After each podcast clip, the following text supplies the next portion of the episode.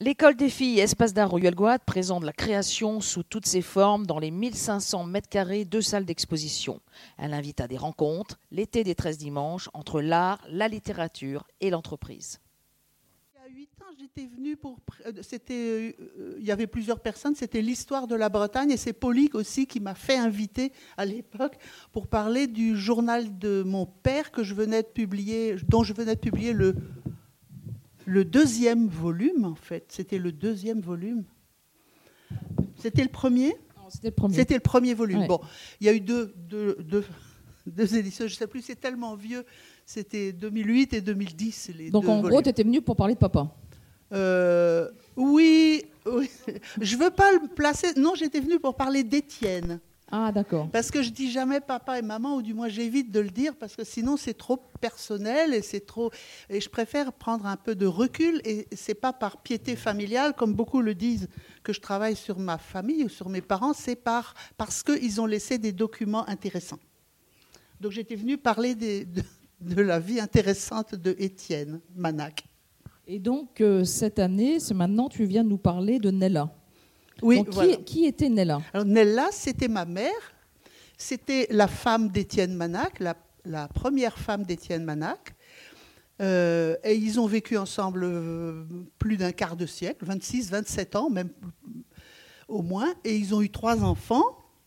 Et ça s'est terminé par un divorce et je raconte l'histoire en, publiant l'histoire, le, journal intime d'Étienne Manac et en parlant d'Étienne Manac, je me suis rendu compte de plus en plus souvent que le petit personnage qu'on trouve dans le volume 1 et dans le volume 2 du journal intime, cette femme qui est un peu dans l'ombre derrière, j'ai trouvé que de plus en plus elle méritait d'entrer dans la lumière à son tour.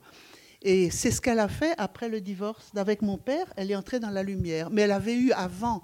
tu vas peut-être raconter l'histoire, parce que à partir de Nella, ce qui est extraordinaire, c'est l'histoire de tous les totalitarismes du XXe siècle. Voilà. Donc euh, peut-être parler de son papa aussi, de son père, qui est une figure incroyable.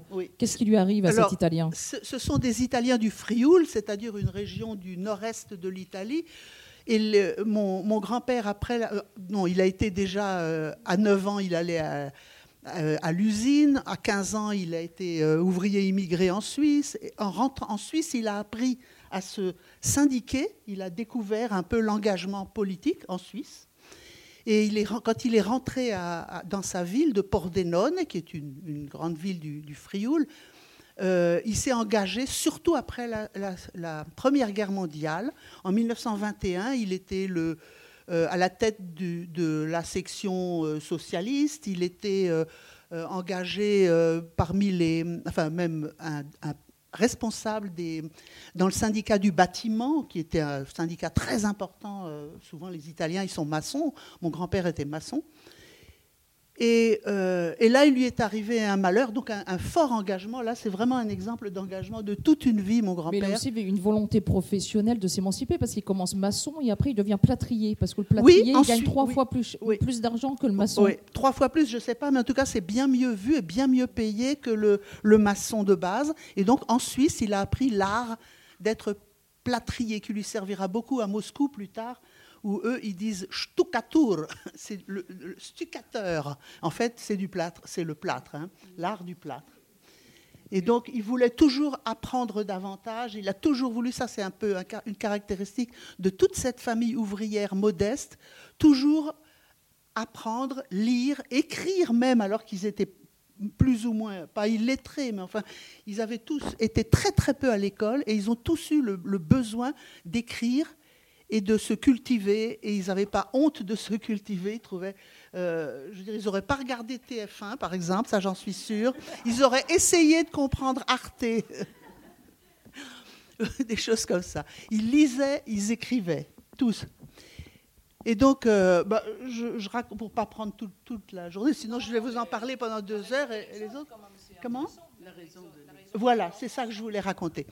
Euh, un, beau jour, euh, ça c'est une, histoire qui m'a poursuivi pendant toute mon enfance, parce que c'est historique dans ma famille. Un, soir, rentrant d'une réunion euh, politique du syndicat, à vélo évidemment, mon grand-père rentre, il voit arriver en face de lui, c'était 1921. Hein. donc un an avant l'arrivée officielle des fascistes au pouvoir, de Mussolini. il voit arriver en face de lui un camion chargé de ce qu'on appelait des squadristes, c'est-à-dire des, militants fascistes. Et le chef des, fascistes, un, jeune homme en fait, qui était le chef des fascistes locaux, descend du camion et lui dit Tu montes dans le camion. Et mon grand-père savait exactement ce que ça signifiait pour lui, parce qu'il n'était pas le premier à qui ça arrivait. Et donc il a sorti son pistolet, il n'avait pas de permis de, pas de port d'armes, mais il avait un pistolet, et il a pas hésité une seconde, il a tiré sur le chef et il est parti dans la nuit en courant. Et à ce moment-là, les autres squadristes se sont réveillés, ils ont commencé à tirer sur lui. Il a fui. Et euh, il s'est caché pendant dix jours. Au bout de dix jours, on a appris la mort du fameux Arturo Salvato, qui, qui, a été un héros du fascisme jusqu'à la, jusqu'à la fin de la guerre. Et et il a été obligé d'émigrer d'abord sans sa famille. Il a laissé euh, ma grand-mère toute seule avec deux enfants et un troisième dont elle était enceinte. Les fascistes sont venus la réveiller en pleine nuit. Ils, ont jeté les meubles par la fenêtre. Ils ont, mis le pistolet sur la tempe de, maman qui avait trois ans à l'époque. Euh, et lui, il a été obligé de partir. Il a émigré en Suisse d'abord, puis en Suisse, il n'y avait plus de place pour des immigrés, donc euh, il, est, allé en France et c'est seulement en 1923 qu'il a pu faire venir euh, ma grand-mère et les trois enfants entre-temps, dont une petite fille qu'il ne connaissait pas, qui avait déjà un an et demi, qu'il n'avait jamais vu. Et il a, pu les faire venir parce qu'il avait construit une cabane à Savigny-sur-Orge, pour ceux qui connaissent la région parisienne, une cabane en planche et en goudron, et en, enfin vraiment un vrai... Euh, euh, un vrai bidonville, sauf que ce n'était pas un bidonville parce que c'était la seule maison qu'il y avait à cet endroit-là, euh, où il a pu abriter sa famille. Euh, il a continué à s'engager politiquement, spécialement auprès des, des autres ouvriers italiens, immigrés italiens. Et là, je voulais placer quand même que le titre, c'est Vocation. Et là, j'ai quelque chose à dire sur la vocation, parce que comme l'a dit récemment euh, Christophe Castaner, notre ministre de l'Intérieur, et quelques autres personnalités, ma famille n'avait pas vocation à rester en France. Hein. donc il y a quand même une histoire de vocation dans mon histoire. C'est un peu la seule. Et donc. Euh, comment est-ce que tu l'as entendu cette phrase? Si tu fais attention, on l'entend tout le temps à la radio et à la télé. C'est la phrase. Euh, qu'est-ce que je ça, ça, me choque terriblement parce que justement une vocation pour moi c'est tout à fait autre chose. La vocation d'un prêtre, la vocation d'un écrivain, la vocation. Mais avoir vocation à rester dans un pays où affiche le camp, pour moi c'est pas une vocation. Ça n'a rien à voir avec la vocation. C'est une espèce de perversion du vocabulaire de dire ils n'ont pas vocation à rester en France, les réfugiés. Bon, c'était une petite parenthèse que je voulais placer parce que mon grand-père, n'ayant pas vocation à rester en France, a été, euh, euh, de nombreuses fois expulsé et il revenait toujours par une autre frontière. Non, en général, c'était la frontière belge ou luxembourgeoise. C'est là qu'on expédiait les Italiens. On ne les renvoyait pas en Italie quand même, où c'était le fascisme. Hein. Et euh, il revenait soit avec une barbe et une moustache, soit quelquefois il remontait dans le même train par lequel les gendarmes l'avaient accompagné en Belgique, mais pas dans le même compartiment dans un autre wagon et il revenait à la maison. Et une fois, il est revenu avec un autre nom, un, faux nom. Et c'était assez intéressant parce que ma grand-mère avait gardé son nom Mazuti. Et lui, il s'appelait euh, Ronchi. Et ils vivaient ensemble avec quatre enfants. Et les voisins, je ne sais pas ce qu'ils en pensaient. Qu'ils n'avaient pas le même nom. dans cette maison. Oui, il y avait des, il y avait, il y avait, c'était la maison de, là c'était à Mitrimori, donc dans le nord de la Seine-et-Marne. La maison c'était un, rendez-vous de, du Parti communiste italien clandestin, puisque entre-temps il y avait le fascisme. C'était aussi un rendez-vous du Parti communiste français. Et il y a des tas de personnalités qui ont défilé là. Et là, il y a un de mes oncles, Othello, qui. Othello, il s'appelait mes oncles. Angelo et Othello. Hein. Ça, fait, ça a toujours fait rigoler mes copines de classe. Euh, il racontait, dans ce cas-là, on envoyait les enfants au cinéma ou au premier étage, et les gens, ils arrivaient silencieusement, ils s'installaient dans le truc, ils discutaient, ils arrivaient deux par deux, hein, pas par groupe évidemment, ils repartaient jusqu'à la gare un par un, deux par deux, et ils parlaient bas, mais comme disait mon oncle Othello, les Italiens, ça s'est pas parler bas, alors ça commençait à crier, et puis on entendait des voix qui disaient tachi, tachi, baisse la voix, baisse la voix. Donc il y avait des, tas de réunions. Il y a même eu, on a appris beaucoup plus tard, un, personnage très important du Parti communiste italien, plutôt tendance trotskiste, qui a été exclu du parti d'ailleurs, et qui se souvient d'avoir été dans cette maison euh, quand, quand, il était jeune, d'être passé par là. Donc c'est dans cette maison que Nella a, été élevée. Oui, c'est là. C'est là qu'elle a grandi. Elle est arrivée en France à 4 ans. par le communisme italien. Oui, bien sûr. C'était. Euh, il y avait même un cinquième enfant qui était un, un, enfant euh, que mes, grands-parents ont, élevé pendant quelques années parce que la maman était tuberculeuse. Italien, hein, c'était des Italiens. La maman était tuberculeuse, donc elle était en sana. Et le papa était en prison en Italie puisqu'il était euh, responsable du Parti communiste italien. Et donc cet enfant, Primo, il a grandi avec, les, avec les frères et sœurs de Nella. Il avait à peu près l'âge de Nella. Et, et, ils sont allés à l'école en France. Tous ces enfants-là, ces quatre enfants, et Primo aussi, c'est des Français, hein. c'est devenu des Français complètement. Entre eux, ils parlaient français. Et ils ont, ils ont tous épousé des Français, et leurs enfants, parmi leurs, leurs enfants, euh, tout le monde parle français, et je crois que personne ne sait vraiment l'italien. Hein. Ça a été complètement, euh, complètement intégré, on peut dire. Voilà, et puis après, il y a eu le grand départ. Je, je continue vers Moscou. L'étape suivante, euh, je, crois que mon, là, il y a eu une alerte encore plus grave. Mon grand-père a été expulsé de nouveau. Et à ce moment-là, ils sont partis pour Moscou complètement secrètement. Une nuit, il y a un taxi qui. mon grand-père était déjà à Paris. Et un taxi est venu chercher ma grand-mère et les enfants. Et ils sont partis dans la nuit. Ils n'ont même, pas même pas eu le droit de dire au revoir à leurs copains de classe, à leurs amis, à leurs amoureux peut-être. Euh, Angelo, il avait déjà 16 ans et demi quand même. Et ils sont partis dans la nuit et ils ont retrouvé leur père sur le quai de la gare de l'Est. Et ils avaient changé de nom. On leur a expliqué maintenant, vous n'êtes plus les Mazuti, vous êtes les Garatti. Et ils sont restés pendant des années, donc les Garatti, en arrivant à Moscou. Paradis des enfants, c'est comme ça que ça a été présenté aux enfants par ma grand-mère. Vous allez voir, euh, l'Union soviétique, c'est le paradis des enfants. Et ça, c'était pas faux pour les enfants, c'était vraiment un pays de rêve parce qu'on pouvait faire des tas de choses, on apprenait énormément de choses, l'école était intéressante, etc. Et euh, il y avait des camps de pionniers, il y avait, des, terrains de jeu, la maison des pionniers, on pouvait faire plein de choses. Ils n'ont pas souffert, les enfants, sauf euh, un peu, bon, il fallait faire la queue pour la nourriture. Euh, même les, enfants. Hein. On les envoyait au marché de machin à l'autre bout de Moscou pour aller acheter des choses. C'était, de ce point de vue-là, matériellement, c'était pas génial. Et le logement non plus. C'était euh, un trou à rame et qu'ils ont bien aménagé, enfin le mieux possible, euh, en plein Moscou. qu'est-ce qu'elle fait l'année-là, adolescente, dans, dans cette, ce nouvel univers? À Moscou, elle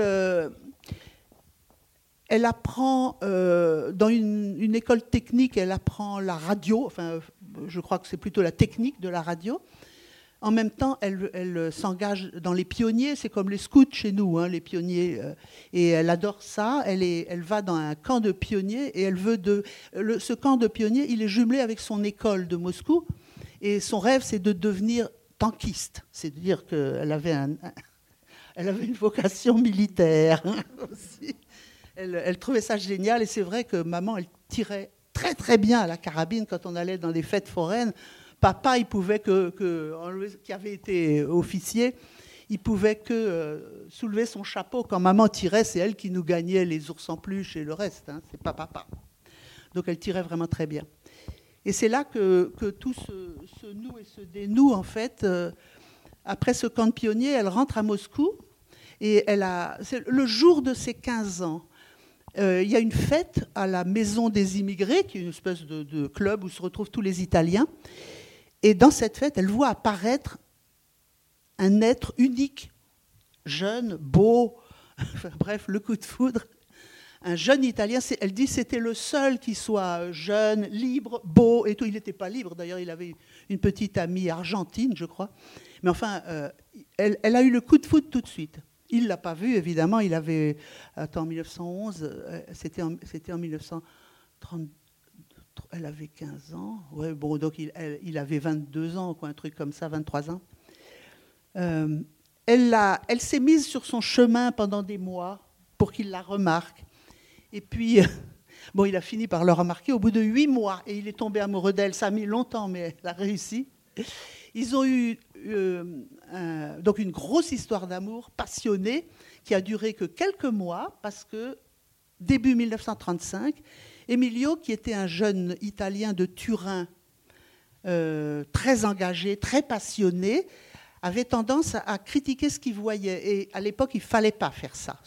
déjà en 1935, ça devenait très dangereux.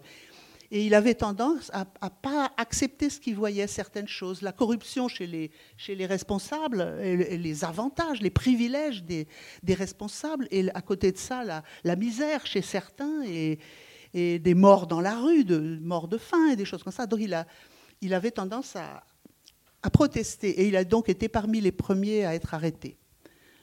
Euh, il a disparu, et c'est là que commence le vrai engagement de Nella, en fait. Parce qu'elle avait donc... Euh, 16 ans, même, oui, 16 ans. Elle l'a cherché dans tout Moscou, dans toutes les prisons. Elle est allée voir euh, les responsables du parti italien. Elle est allée partout, partout, partout. J'oublie sûrement des trucs, hein, mais je résume parce que sinon ça va. Euh, et il est resté pendant trois mois au secret à Moscou avant qu'elle puisse lui rendre visite. Et à ce moment-là, il a été envoyé en, déportation, on dira, en relégation, ça s'appelait, euh, dans un village euh, presque au cercle polaire. Mais ce n'est pas en Sibérie, c'est au nord de Moscou, quand on va, il y a 24 heures de train vers le nord, et on arrive euh, presque au cercle polaire. Et il est arrivé dans, un village où on, meurt de faim, on meurt franchement de faim. Sans travail, sans argent, euh, en hiver sans les vêtements qu'il faut pour supporter l'hiver, c'était affreux. Et Nella avait le droit de le rejoindre. Elle a tout de suite dit je vais le rejoindre. Il a accepté. Les parents étaient vraiment contre, mais ils ont été obligés de finalement accepter. Et à 16 ans et demi, elle a pris le train toute seule pour traverser cette île. Elle a mis huit jours pour le rejoindre. Et le, voyage de, le voyage de cette petite jeune fille euh, jusqu'à jusqu'au village de Pinega. Pour moi, c'est quelque chose d'extraordinaire. J'ai toujours énormément admiré le courage et l'inconscience d'une petite jeune fille comme Parce ça. Parce qu'il va à bateau, en train, en traîneau, à cheval, à pied. Hein. Non, mais c'est une cascade ou moyen de locomotion. Non, lui, il avait eu des, des il est, lui, il était en hiver, donc il avait été par des traîneaux tirés d'abord par des euh, des chevaux, puis ensuite par des rennes, tirés par des rennes. Mais elle, elle est arrivée en été, donc le train jusqu'à Arhangelsk, qui est un grand port sur la mer Blanche, déjà très très loin au nord. Et euh, ensuite, il fallait prendre le bateau. Mais comme elle avait raté le train bêtement, parce que maman a toujours raté le train bêtement depuis que je la connais, même ce jour-là, elle a réussi à rater le train. Elle a été obligée de racheter un billet et hum, elle est donc arrivée avec un jour de retard et le bateau pour Pinega était parti. Donc elle a passé des jours entiers sur des quais de, port. Euh, ensuite, en pleine forêt, à un embranchement de deux bateaux euh, sur, un quai. Bref, elle a mis huit jours, alors que normalement, en 24 heures, maximum deux jours, elle aurait dû y être. Et elle est arrivée comme ça. Alors là, c'est le grand amour. Euh, pour Emilio, c'est une souffrance épouvantable. La faim, la faim inimaginable. Il euh, faudrait lire des passages quoi, pour, pour décrire la faim où on boit euh, euh, en, en, trois semaines. On a 200 grammes de millet, un, bout de pain dur et, et surtout des verres d'eau chaude, des verres d'eau chaude, des verres d'eau chaude. Très belle expression avant-hier où j'ai présenté à Morlaix une dame qui a dit en fait il vivait, il vivait d'amour et d'eau fraîche. Et j'ai dit oui, il vivait d'amour et d'eau chaude. Exactement. Il vivait d'amour et d'eau chaude. Ce qui est magnifique, c'est que ma, Nella, qui a, qui a survécu à tout ça, elle a gardé un souvenir magnifique de, ce, de cet enfer, en fait. Parce qu'elle était à 17 ans, ils se sont mariés sur place, elle était heureuse, elle vivait à 17 ans avec l'homme qu'elle aimait, euh, ils étaient tous les deux tout seuls et responsables d'eux-mêmes. Donc elle a oublié, elle a oublié la faim, elle a oublié euh, l'angoisse, elle a tout oublié, manifestement. Euh, elle n'a jamais vraiment parlé de ça. Mais là, vous pouvez peut-être parler de sa personnalité exceptionnelle. Annella Oui.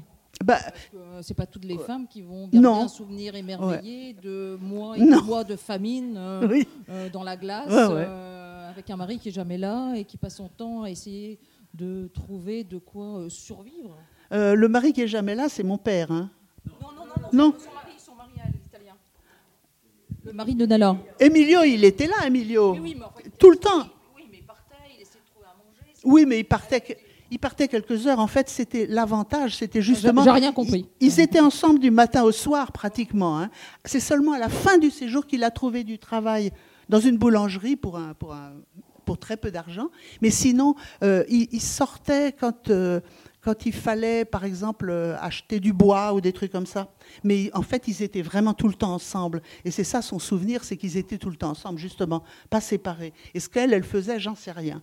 Je sais qu'elle dormait beaucoup quand, elle avait faim ou... Euh, euh, maman, elle a toujours dormi quand ça allait pas. Elle s'endormait et puis pendant des, heures et des heures et des heures, elle dormait. Sinon, je ne sais pas ce qu'elle faisait, elle, à part être avec lui. Être avec lui et être heureuse. Bon, et au bout d'un an et demi de, malheur et de bonheur, on peut dire, Emilio a été de nouveau arrêté mais il ne savait pas s'il était arrêté pour être libéré. Il avait été condamné à trois ans, mais elle avait écrit tellement de lettres pour, euh, pour protester de son innocence, parce qu'il était vraiment innocent, il n'avait rien compris. Il croyait vraiment que c'était une erreur judiciaire, alors qu'à cette époque-là, en Union soviétique, ce n'était pas des erreurs judiciaires, c'était vraiment une politique euh, systématique, et il l'a découvert, enfin, Nella l'a découvert euh, quelques années après, c'était une évidence. Euh, donc il, Nella l'a accompagné sur le bateau qui retournait vers Arkhangelsk. Et à Arkhangelsk, on a dit à Nella, c'est pas la peine de l'attendre, il reviendra pas. Et on lui a conseillé de rentrer à Moscou, ce qu'elle a fait. Et lui, il a disparu.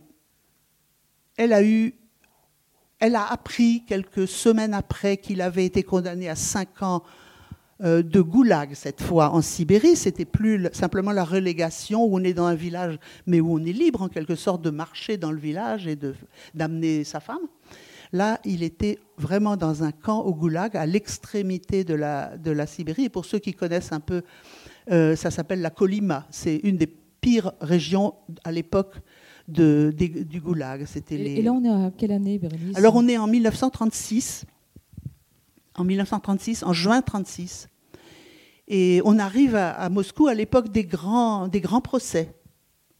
Et Nella a, euh, Emilio avait toujours dit à Nella que si elle s'en sort, si lui est arrêté, il faut qu'elle aille en Italie. Dans sa famille à lui, parce que c'était euh, sa femme, donc il fallait qu'elle aille se réfugier chez ses parents en Italie. Euh, et c'est ce qu'elle a fait. Elle est sortie d'Union soviétique presque le jour où le premier grand procès euh, a eu lieu et où on a exécuté les premiers fidèles de Lénine, enfin, les, premiers grands procès. À Turin, dans la famille d'Emilio, de, elle a été très malheureuse, on va passer assez vite là-dessus, euh, mais euh, elle, avait, elle avait un gros espoir, c'est que Étienne, et là on revient à mon père, Étienne, elle en avait fait la connaissance à Moscou en 1934, parce que Étienne, il était communiste à cette époque-là, et il avait été à Moscou en 1933-1934 juste pour trois semaines de vacances, comme on faisait beaucoup à l'époque quand on était communiste ou sympathisant, et il avait fait la connaissance d'Emilio. Et euh, elle, s'est adressée à Étienne, elle, avait gardé le contact avec Étienne, et elle, lui a, demandé de l'aider à faire sortir Emilio, à sauver Emilio.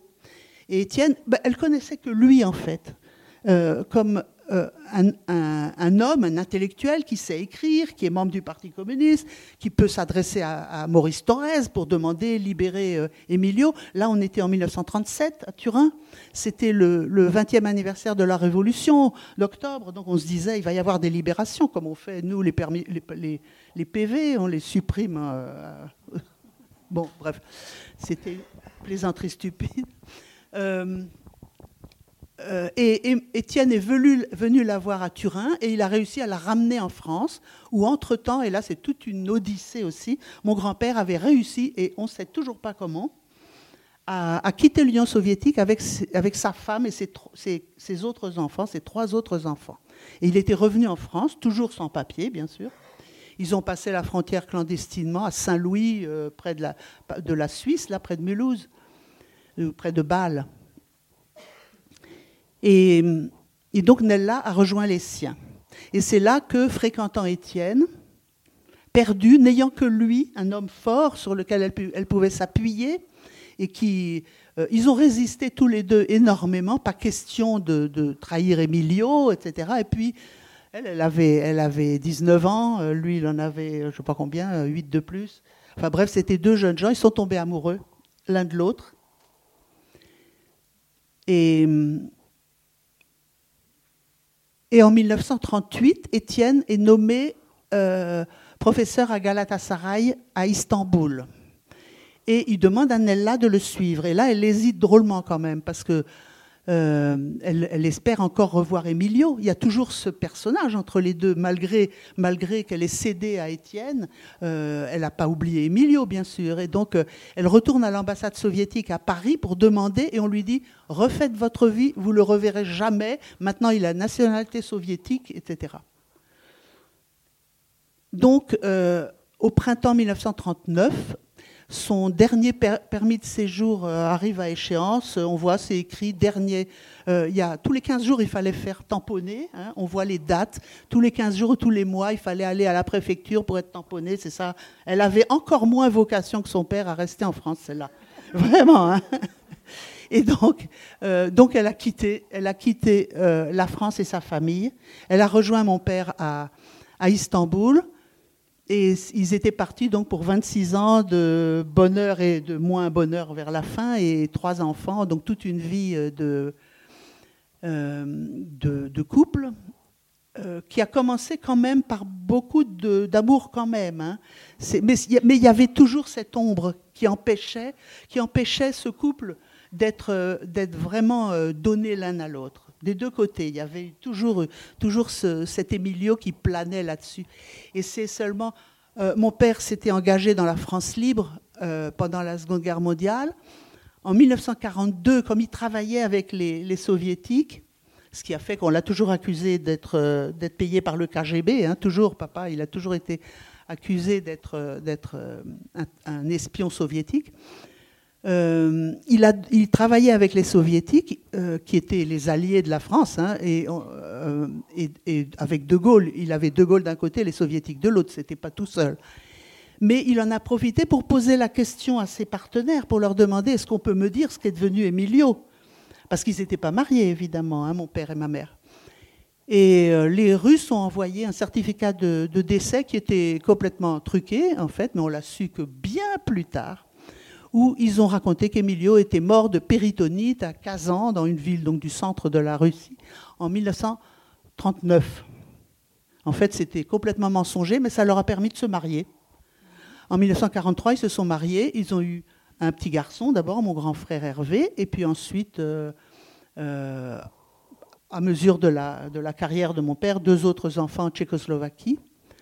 Et là, je passe un peu vite sur le couple de mes parents, parce que c'est n'est pas la peine d'insister. Mais ce qui s'est passé, je parle tout le temps. Hein. Oui, moi je suis née à... Tu me dis, hein oui. oui, voilà, ça toujours. Ça, je sais, j'oublie toujours. Bon, donc on fait une pause sur la, vie de couple normale. Papa fait carrière, maman déteste aller dans des, dans des euh, réceptions, c'est pas du tout son truc, les diplomates, elle est pas du tout à l'aise, elle est obligée de se coudre ses robes elle-même, alors que les femmes de diplomates, c'est des madames de très souvent, et elles ont des robes de chez Dior, etc. C'est pas du tout son milieu à elle, c'est pas du tout sa famille, mais elle est, elle est bien élevée. Papa lui a fait passer le premier bac, en plus il l'a obligée a passé le bac à Istanbul, le premier, à l'époque il y en avait deux, mais au, moins elle il lui avait fait faire des études, elle écrit sans faute d'orthographe, alors que quand elle était petite, elle en faisait énormément. Donc elle n'a elle a pas aimé du tout. Dans les réceptions, il y a aussi toutes les maîtresses de son mari. Oui, voilà. Alors elle a mis longtemps à s'en apercevoir. Très longtemps. Tout le monde le savait. Déjà à Bratislava, tout le monde le savait. Mais elle, elle avait confiance. Hein, Étienne. Il n'y avait aucune raison de ne pas faire confiance à son mari. Par contre, elle commençait à plus avoir confiance dans sa meilleure amie qui draguait mon père. En fait, ils étaient amants depuis des mois déjà. Et ça, ça a été évidemment un effondrement pour euh, ma mère. Et encore, elle n'a pas tout su. Hein. Mais elle en a su suffisamment pour que ça soit très cruel pour elle, très cruel, parce qu'elle, elle avait fait une croix sur Emilio euh, pour lui, elle essayait d'être une bonne épouse, elle était, je crois, et elle, et elle, voyait que lui, il était de plus en plus volage et de plus en plus absent. Et c'est vrai qu'il a eu il a beaucoup, beaucoup, beaucoup d'aventures et même aussi des histoires d'amour et des trucs comme ça. Elle a décidé de, ne rien dire à un moment. Elle a fait un pacte avec mon père en disant Tu fais ce que tu veux, mais il ne faut pas que les enfants et la famille le remarquent. Tu fais ce que tu veux, mais nous, on ne doit pas être touchés par ça. Et ça a marché pendant quelques temps. Ils ont eu toujours des moments où, ils, se ils se rapprochaient de nouveau, etc. Et puis elle, a une vie euh, personnelle aussi, elle a des amitiés, elle a une amitié très, très forte avec un prêtre. Euh, oui, ça c'était encore à Istanbul, l'amitié avec un prêtre, oui, pour Jean. Jean, il y a eu, il y a même eu une conversion. Pendant que papa n'était pas là, il était parti, euh, c'était 1944, à la fin de la guerre, au début 45. mon père était parti pour 3-4 mois à, Paris déjà. Et elle, elle était restée toute seule là-bas avec son petit garçon. Et le, curé, c'était un, euh, le père Le Génicel, qui était un missionnaire à Beyrouth, en fait, mais aussi qui travaillait pour la France libre. Et euh, il s'est occupé d'elle. Il était, c'était un vrai bon ami. Et il, a réussi à la convertir d'une certaine manière. Elle, elle, elle, se, elle a vraiment découvert euh, Dieu à ce moment-là. Ça n'a pas duré longtemps. Non, malheureusement. Ça n'a pas duré longtemps avec le prêtre ou avec Dieu? Avec Dieu, avec Dieu. avec le prêtre, il n'y a pas eu d'histoire. Tout Istanbul pensait, tout Istanbul disait que j'étais la fille du père Le Génicel. oui, oui, c'est des, des, affaires horribles. Mais euh, là, il y a une chose que je peux dire, ma main dans le feu, c'est que Nella, elle a été de ce point de vue-là absolument fidèle à mon père. Il n'y a jamais eu, ni avant ni après, euh, d'autres histoires. Mais vous savez comment sont les mauvaises langues. Hein. Voilà. Donc, euh, elle, a, eu un moment où, effectivement, elle, elle priait, et c'était très important. Et quand Étienne est revenu de Paris, il s'est moqué d'elle parce que lui, il avait, il avait tourné le dos au bon Dieu euh, à l'âge de 14-15 ans. Il avait été enfant de cœur avant, mais à Plouigneau. Ouais. Oui, à Plouigneau. Bah oui, dans l'église de Plouigneau, il était enfant de cœur. Bon, j'ai perdu le fil. on, avait dit qu'on parlait pas trop de la vie de couple ah euh, de tes parents, et on arrive à l'engagement, voilà, l'engagement de Nella. Et on arrive au moment, au moment où donc. Euh, jusqu'à présent, c'était l'introduction. Oui, c'était l'introduction. et on arrive à l'engagement. Ça va être plus court. Euh, il a, une fois, mon père, par erreur, il a découché. Et ça, c'était impardonnable pour ma mère. Là, elle l'a mis à la porte. Et ça a été vraiment la séparation 1965, suivie d'un divorce 67 euh, officiellement. Et pour Nella, ça a été un moment très dur. Euh, après l'avoir mis à la porte, elle a regretté presque. Elle s'est dit comment je vais faire? Elle n'avait pas de métier, elle avait, elle avait, elle avait presque 50 ans. C'est pas facile pour une femme de, de, dire à son mari tu t'en vas et puis, et puis elle va vivre de quoi. Mais au bout de quelques temps, elle, a, elle est redevenue la, le, euh, sa mère disait que quand elle avait 15 ans, elle était un jeune lion. Eh bien, elle est redevenue un jeune, moins jeune lion. C'est-à-dire qu'elle a, découvert qu'elle était libre et qu'elle pouvait faire, qu'on l'avait forcée pendant tant d'années à obéir à un homme, à s'adapter à ses besoins. Parce que c'est lui qui décidait. Il, la voulait maquiller, elle, elle se maquillait pas. Il la voulait. Euh, euh, c'est lui qui décidait de la coiffure qu'elle devait avoir et tout, et de la manière dont elle devait se tenir, et de ce qu'elle devait dire, et de ce qu'elle devait pas dire, etc. Donc elle, elle est redevenue elle-même. Ça, je trouve que c'est magnifique dans le livre, la manière dont elle se, dont elle se libère et dont elle redevient une jeune femme euh, pleine de courage et d'ardeur. Et en plus, elle n'est plus la femme de M. Manac, elle peut redevenir la veuve d'Emilio. Elle a le droit maintenant. Elle avait fait ça pendant toute sa vie. Maintenant, elle avait le droit de redevenir la veuve d'Emilio. Et un énorme coup de chance, à ce moment-là, elle a repris contact avec le frère d'Emilio, qui s'appelait Mario, à Turin.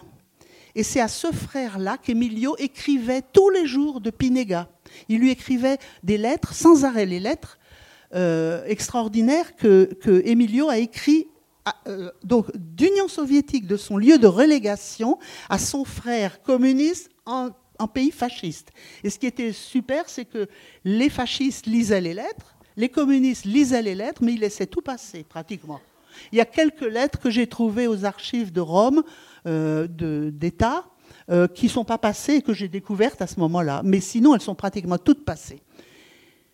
Et donc, Mario a l'idée de, donner ces lettres à Nella.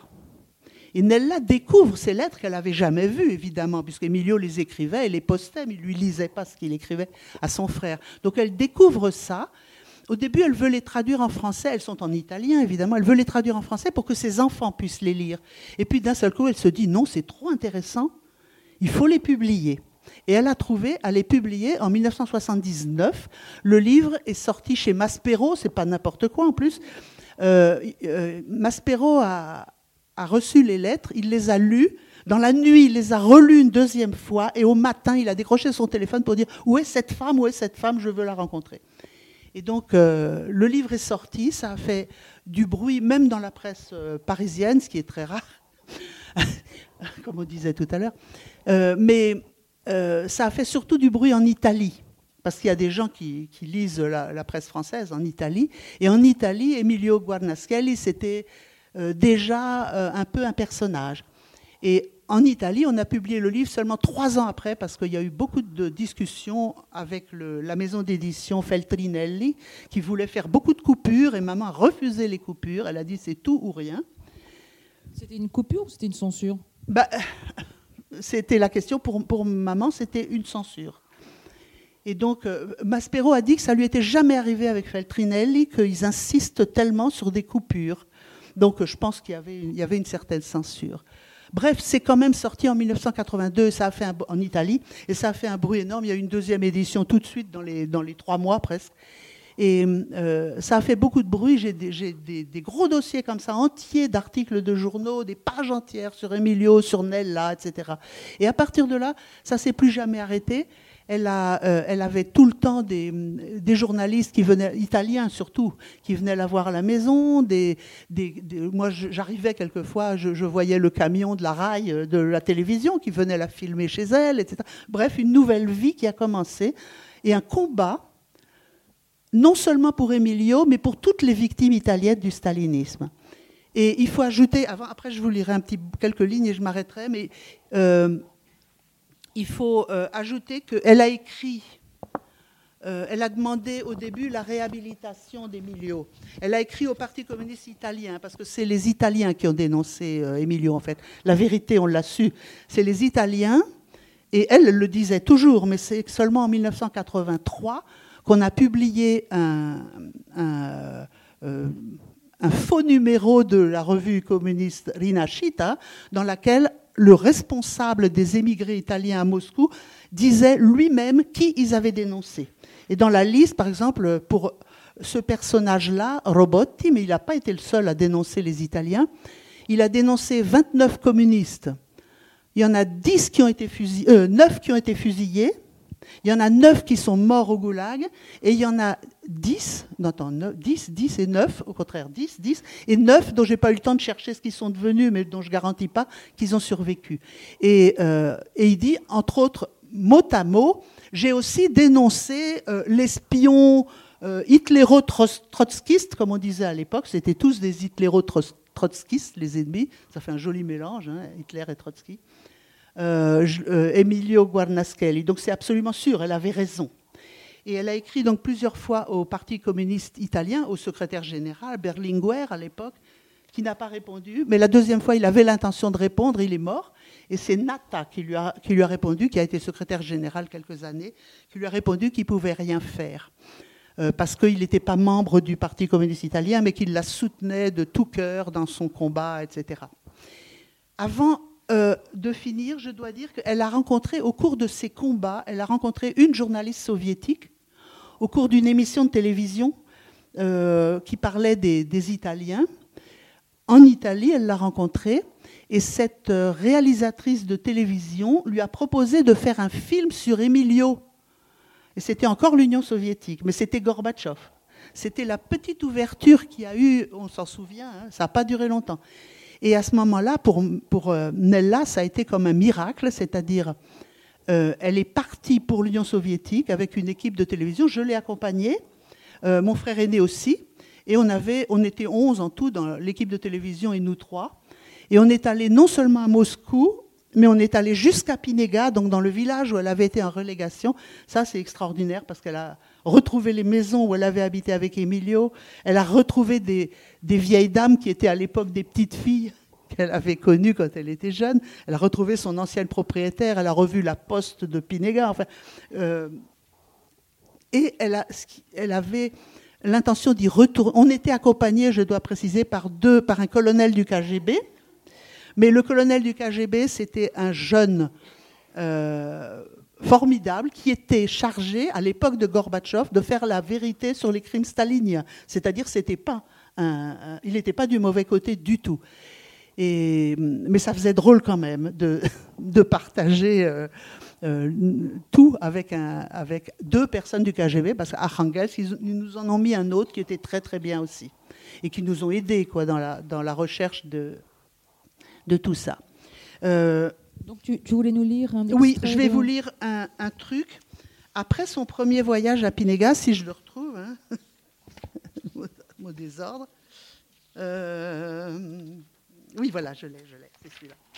Euh, après son premier voyage à Pinéga, il y a eu un colloque à Rome le 19 juin 1991, un colloque qui s'appelait Mémoire et vérité historique et qui était organisé par le comité italien des victimes du communisme totalitaire. Et Nella était invitée d'honneur. Et là, je ne lis pas tout, mais c'est dans la conclusion du colloque, pratiquement. Euh, je lis trois petits paragraphes. Lorsqu'on évoque le drame d'Emilio Guarnaschelli, on ne peut pas ne pas parler de Nella Masuti, une grande, très grande figure féminine qui démontre comment l'amour peut devenir courage, ténacité, défi, vérité. Et un peu plus loin, le moment est enfin venu de lui rendre à elle aussi son authentique dimension de protagoniste de l'histoire du mouvement ouvrier italien. Et puis il termine avec patience, ténacité, avec ce même courage qui l'avait conduite à Pinega, elle a rassemblé des documents, écrit des livres, donné des interviews, luttant contre le temps pour empêcher que l'oubli ne recouvre de sa poussière la mémoire des Italiens victimes du stalinisme. Voilà. Et c'est un, bel hommage pour résumer l'engagement euh, de Nella. Mais, Bérénice, merci. On va l'applaudir. Euh, on va applaudir Bérénice.